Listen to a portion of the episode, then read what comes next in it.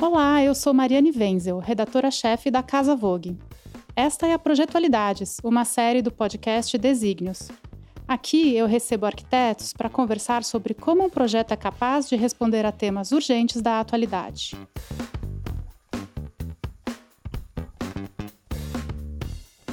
Se houve um setor colocado à prova durante a pandemia, foi o da saúde. Diariamente, o avanço da doença era medido, entre outros indicadores, pelos leitos de UTI ocupados. Hospitais em todo o mundo tiveram de adaptar suas rotinas e fluxos para atender a demanda crescente imposta pela progressão geométrica dos casos.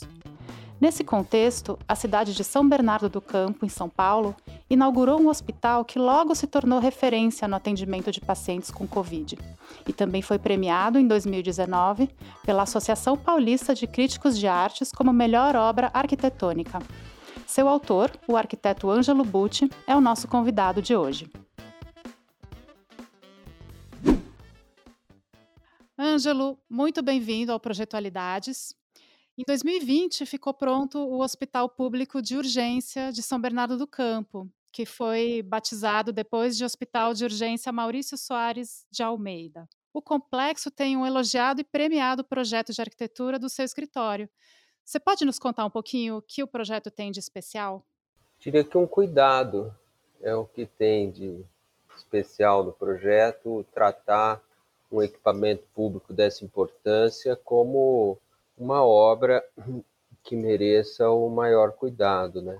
E foi feito com uma equipe grande, né? tem aqui além do nosso escritório, né? O, o Lucas Roca, o Vitor Próspero, é, mas tivemos uma parceria que foi é, excelente com o escritório Arquilab, que é o Sérgio Sales, que é um arquiteto excelente com muita experiência em arquitetura hospitalar. Então, entrou um pouco como nosso consultor é, específico, porque tem um domínio enorme. Um hospital é um talvez o programa de arquitetura é, mais é, regulado né, pelas normas. É, mas o Sérgio acabou sendo um parceiro para o projeto muito, muito bom. Então, assim, mas fora isso, a equipe que era de arquitetura tinha 45 pessoas. Então, tratar isso como uma coisa que pudesse é, entrar ali na, na cidade de São Bernardo como uma referência para as pessoas, né, que fosse né, o que isso pode colaborar, mesmo nesse sentido de pertencimento, de cidadania, a gente acha muito legal.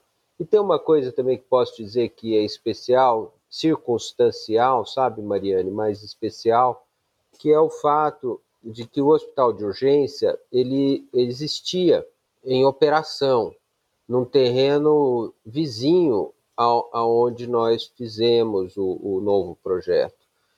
É, o projeto pega uma quadra inteira, né, mais ou menos, acho 180 metros de comprimento, uns 40 metros de largura média, mas tem uma forma assim, é, quase um feixe, né? É, mas é uma quadra definida por quatro ruas, na real. E, e eu acho que uma coisa que foi muito especial e rara de acontecer é que você possa desenhar um, um, um equipamento público desse porte é, conversando com as pessoas que vão ocupar. Né? É um pouco raro, eu acho que isso aconteça. Claro que isso foi um trabalho na fase inicial, é, reuniões é, sistemáticas, semanais, com cada setor né, do, do da atividade do hospital, é, mas eu acho que isso teve um resultado muito legal e as pessoas também foram se engajando, teve troca de gestão e tudo, mas esse grupo de pessoas que está ali na, na, no trabalho diário, mais ou menos, é, permanece, né, o principal. Certo. E o hospital, ele foi inaugurado em maio de 2020, né, já na pandemia. E ele foi imediatamente 100% dedicado ao atendimento de pacientes com Covid. Sim. Até, ele se tornou até um hospital de referência, né? Agora, quando vocês fizeram o projeto, obviamente nada disso estava no horizonte. Como que um hospital consegue nascer já preparado para uma prova de fogo como essa? O que eu acho que acontece é o seguinte: todo o, o sistema implantado de saúde, é, ele de certa maneira é, tem uma condição de se acomodar a isso, né? embora ele funcione numa, num nível de demanda onde foi a grande questão, não deixar que isso que o sistema entre em colapso. E, e então São Bernardo é, eu acho, num, com, é, pelo um sentido mesmo de oportunidade, uma felicidade. Eles tinham um equipamento é, praticamente pronto para entrar em operação, completamente vazio. É, então, basta que você destine, como foi feito, a esta única finalidade e aquilo não põe em risco é, os outros atendimentos, que é o grande você, todos os hospitais isolaram áreas para atender a Covid. É, são Bernardo não precisou fazer isso, porque ele, ele, os hospitais outros continuaram funcionando, aquilo funciona com essa ideia de sistema, e este equipamento novo, ele ficou com atendimento exclusivo para a Covid. Então, foi um. E, e, parece que os resultados é, foram muito bons né, no atendimento é, e, e no, nos cuidados, e como isso teve um impacto positivo é, estatístico né, nos números ali de São Bernardo. Então, até por conta da emergência né, da situação da pandemia, na realidade, a inauguração foi um pouco antecipada, é, alguns meses, e acabou que foi conveniente. Agora é, já estão, que eu, pelo que eu sei, já estão operando uma pequena parte, já parece que para o atendimento à, à Covid, mas já está passando a funcionar como estava previsto inicialmente. Então foi uma transição oportuna, né? Perfeito. Você falou antes, Ângelo, que em projetos de hospitais há muitas normas, regulações a serem seguidas, né? Eu fico imaginando que a circulação, a setorização, a sinalização sejam elementos muito importantes. E eu fico imaginando também como que ele, o projeto precisa levar em conta muitas questões de logística, né? Você pode contar um pouquinho para a gente dessa parte do projeto? Como que ela funciona? A questão da arquitetura, acho que é sempre é, ver a coisa num conjunto e ser capaz de estabelecer uma hierarquia adequada entre essas partes, sem negligenciar nenhuma das coisas, mas sem também deixar que, que o edifício vire a, a pura aplicação de um conjunto de normas, que a hora que você põe junto no edifício, ela sempre tem conflitos. Então, a logística é evidentemente muito importante, né? Você tem, é, se você pensa os fluxos de circulação, entradas e saídas e coisas que são contaminadas, então mas isso tudo tem um modo de fazer. E eu, eu é, mas também eu poderia ilustrar assim com respostas que remetem muito às soluções que nós é, adotamos. Por exemplo, o lugar onde foi implantado o hospital está numa área, ela tem um rio canalizado. Quer dizer, aqui não é um fundo de vale. É, e, e, e, nós sabemos né, que há o regime de chuvas e, e, riscos de inundação. Então, a gente, durante todo o desenvolvimento do projeto, é, nós procuramos sempre manter alerta, assim, uma atenção máxima com relação a isso. Por exemplo, uma questão muito elementar, mas é, garantir que o nível térreo do hospital é, fosse estabelecido numa cota segura.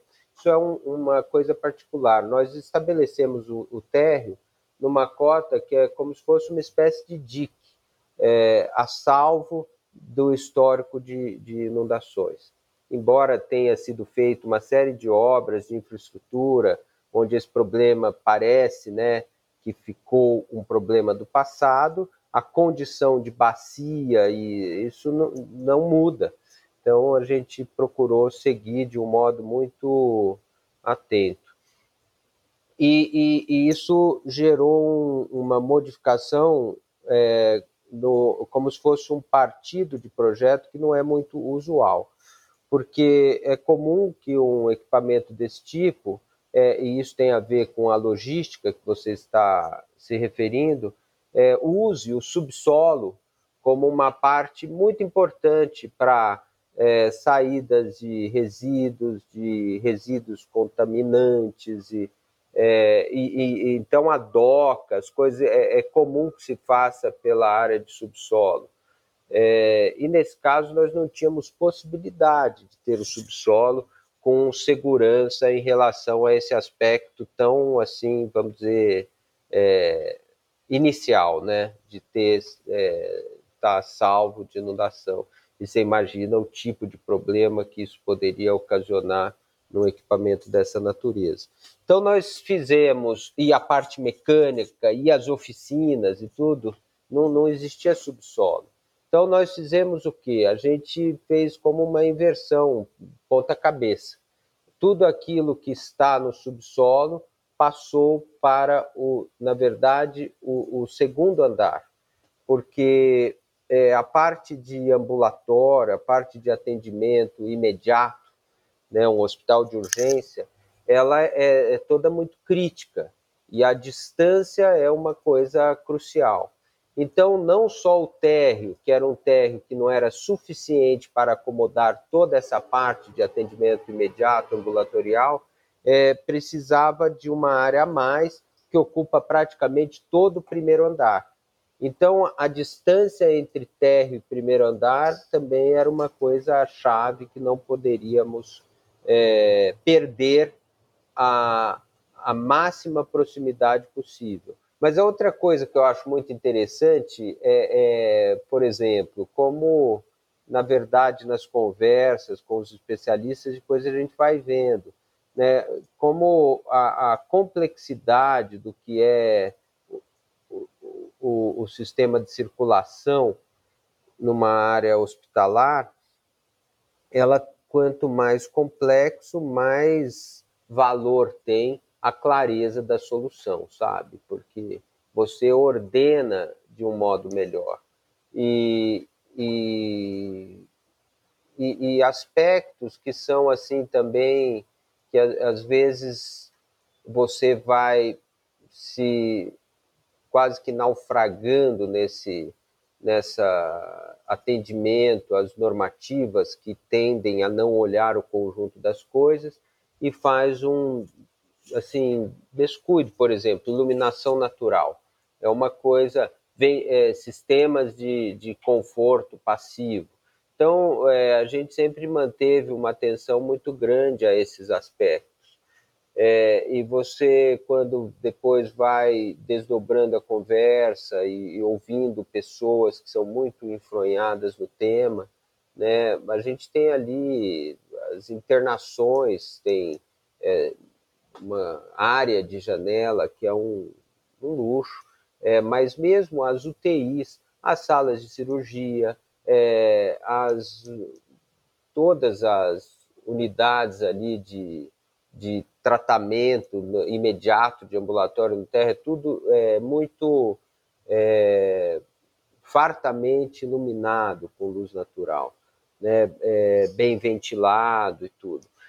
Isso tem um efeito é, que, que depois é, é muito positivo na própria na recuperação, no sentido do, do, né, do que é o das a pessoa se localizar no tempo, no momento do dia e tudo, estando internado ali. Então, é, são coisas muito interessantes. E soluções, assim, é, então, essa, é, o, o, projeto ele é dividido, se eu, eu digo a, a parte para tentar fechar o comentário sobre estratégias, fluxo, circulação, de um modo extremamente claro. A parte de baixo é, tem todo a, a, o, a recepção, a parte ambulatorial, e em cima estão as internações. São como do, quase dois edifícios descolados entre uma coisa e a outra.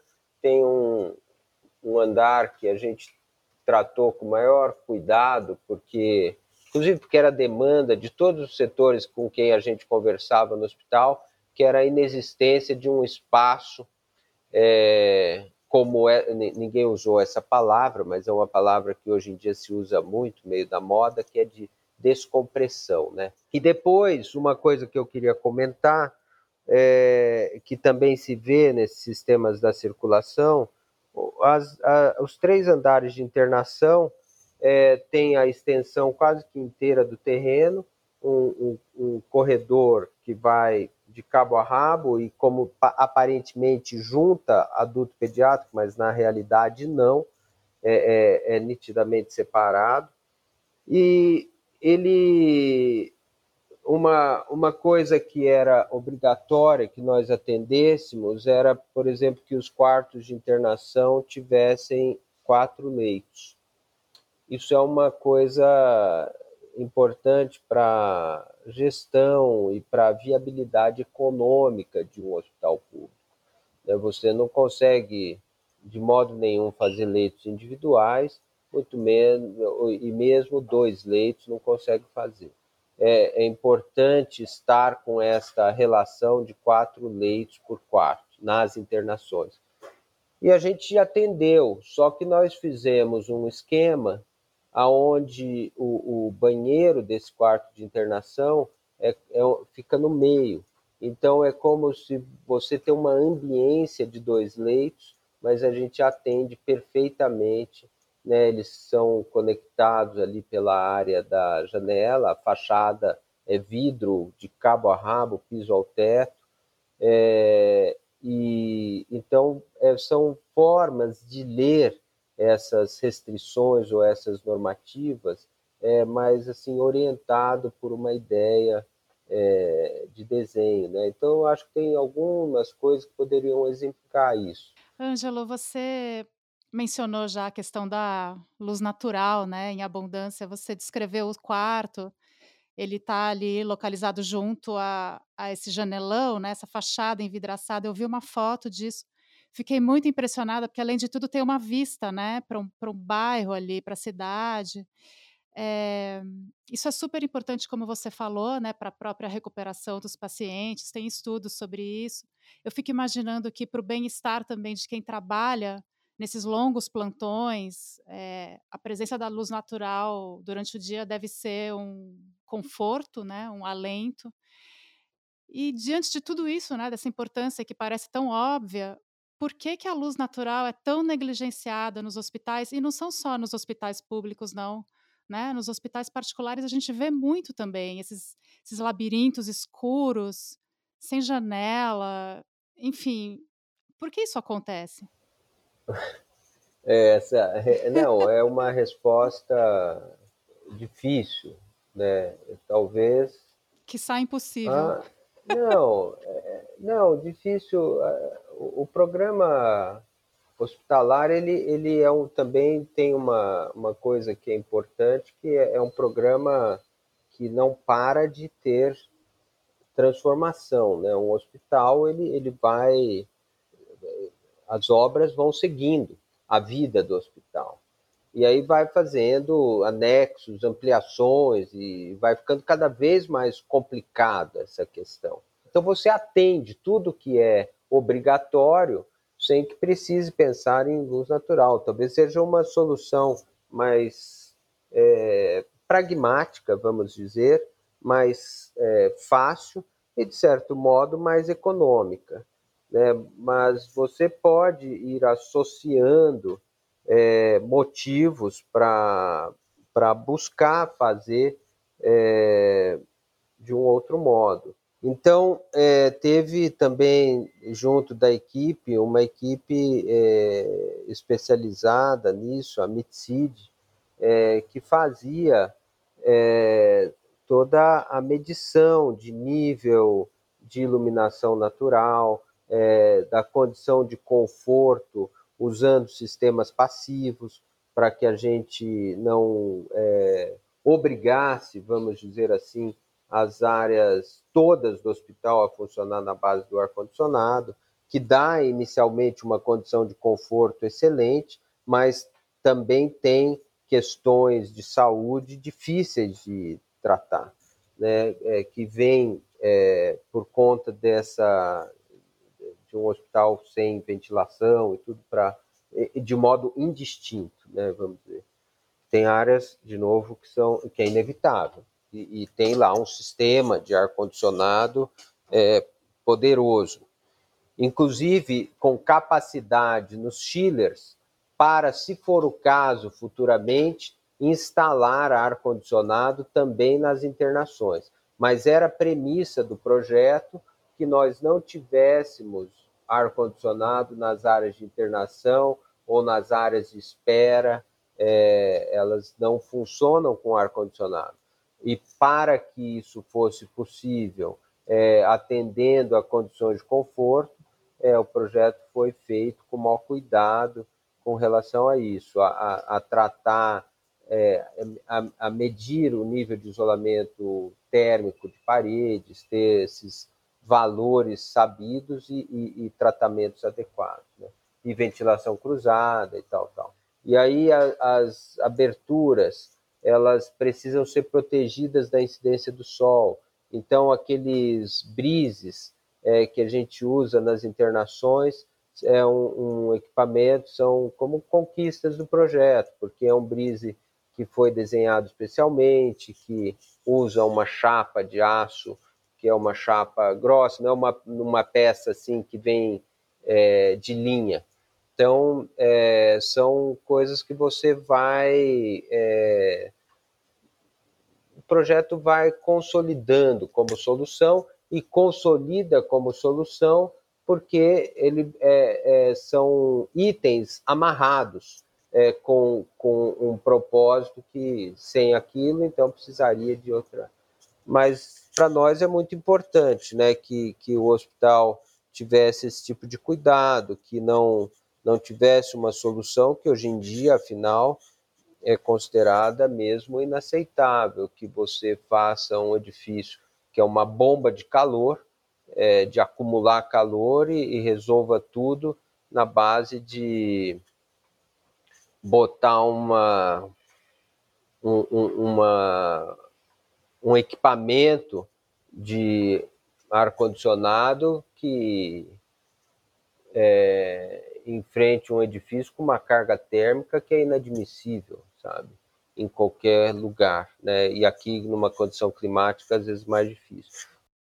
Ângelo, é para terminar, eu acho que não dá muito para a gente falar de arquitetura de hospitais sem citar o Lelé, né? O nosso grande João Figueiras Lima, arquiteto que fez os hospitais da Rede Sara. É, quais foram os conceitos que ele trouxe e de que maneira ele continua funcionando como referência para novos projetos de hospitais? Mariane, é, é, esse seu comentário é muito bom porque, aliás, me, me faz lembrar aqui de citar um engenheiro arquiteto, é o Carlos Bach. Ele fez arquitetura, depois fez engenharia, porque queria se especializar em, em, em arquitetura hospitalar. E o projeto, é, mesmo o, o projeto que nós fizemos para a Secretaria de Saúde de São Bernardo do Campo, atravessou duas gestões. É, então, nós conhecemos a Secretaria da Saúde em duas gestões distintas, equipes bastante diferentes. Né? E o, o, o Carlos Bach era o engenheiro responsável pela manutenção de todos os hospitais é, da cidade de São Bernardo do Campo, pelo sistema de saúde, e um cara com uma formação incrível. Eu fiquei muito fã dele quando, logo no início, ele, ele falou: não, porque para mim a maior referência é o Lelé. Né, assim, então, é que não é tão comum quando a, a, pessoa entra numa coisa de especialização, é, você acaba é, Então eu acho que o Lelé representa isso, né, de um, um, um especialista na área de hospitais pelo que fez na, na rede Sara Kubitschek, é, mas com, com especificidades incríveis, né? Os sistemas passivos de controle de conforto, né? De, é, mas é, é, incrível, por exemplo, você, o Lelé, é, não é o edifício, mas os equipamentos, as coisas, como os produtos que eram difíceis de importar, como ele inventava um jeito de fazer. Então, é, é ele é um. O Lelé é, é, é para mim, você sabe que é difícil dizer. É, o Lelé, ele, ele é, é um. Ele se mantém, se preserva numa visão muito abrangente, né? Às vezes é o arquiteto, às vezes é o designer, às vezes é o especialista em, em hospitais, mas ele, ele sabe fazer esse, é, essa, se manter numa, numa coisa de não mergulhar excessivamente na especialidade, né, que eu acho que tem muito a ver, no caso dele lá, com esta formação humanista, né? O cara parece que está sempre com foco no, numa coisa geral, no bem-estar das pessoas, é, no, na economia do que é um equipamento público, e foi por aí construindo no canteiro mesmo a excelência numa rede que é aquela que deixou para nós como exemplo, como legado. E, e o Carlos Bach sempre se referia ao Lelé. Então, é, é um cara, assim, pessoas que vão entrando, né, por, por circunstâncias, porque estão nas posições ali da gestão pública, e que são fundamentais, né? Que é, é, e é uma maravilha dessa coisa, desse tipo de obra, porque é, você vai encontrando essas pessoas que são joias, assim, que entram e que garantem uma parte, né, de uma conquista que é feita por todo mundo, né, como numa obra dessa. Sim. Poxa, eu, eu espero que a gente possa ter mais projetos, né, de hospitais cada vez mais com essa qualidade toda, com tantas pessoas especialistas envolvidas e com tanta capacidade técnica, né, para se tornar um hospital de referência tão rapidamente. Ângelo, queria te agradecer muito por tomar esse tempo aqui para conversar com a gente e espero te ouvir mais vezes aqui no nosso podcast. Oh, Mariana, eu que agradeço. É muito, muito bom aqui estar conversando com você. Agradeço muito a oportunidade e, e celebro, né? O, é, agradeço pela escolha, porque é sempre uma alegria para nós é, essa ideia também, né? De ter podido colaborar para que um equipamento público seja uma obra de arquitetura que esteja conversando com entre as obras de arquitetura que são as referências nossas, né? Feitas com todas a com a importância que tem um equipamento público e com as dificuldades que a gente precisa lidar para para realizar uma obra assim. Então, é, eu, eu celebro muito que, que esse projeto tenha merecido aí a atenção do seu programa. Muito obrigado. Muito obrigada, Ângelo. Até a próxima. Este episódio teve coordenação de Camila Santos, produtora de conteúdo da Casa Vogue, e edição de áudio de Danilo Rodrigues. Salve na sua playlist e continue com a gente nos próximos. Até mais!